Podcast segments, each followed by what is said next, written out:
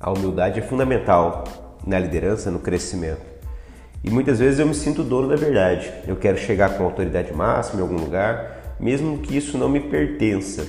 O fato é que uma personalidade agradável, ela sabe reconhecer quando é o momento do outro e está sempre disposto a servir independentemente das nossas capacidades e títulos. Existe sempre uma relação de mestre e discípulo.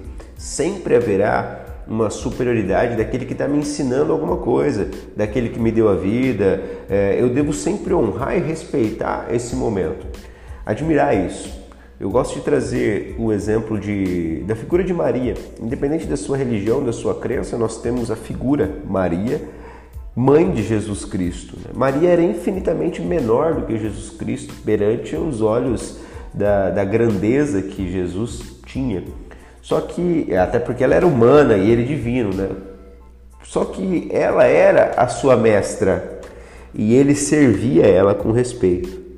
E todos os momentos em que Jesus realiza algum milagre, realiza alguma coisa, ele sempre faz isso para os servos, para aquelas pessoas mais humildes, longe dos holofotes, longe da glória da sociedade. E assim ele se mantém escondido, deixando o que realmente importa aparecer que é Deus, que é a graça, que é o perdão, que é a misericórdia.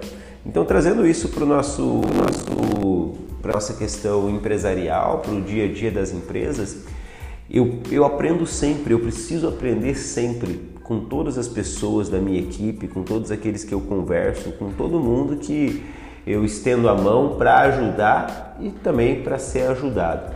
A humildade é sinal de grandeza.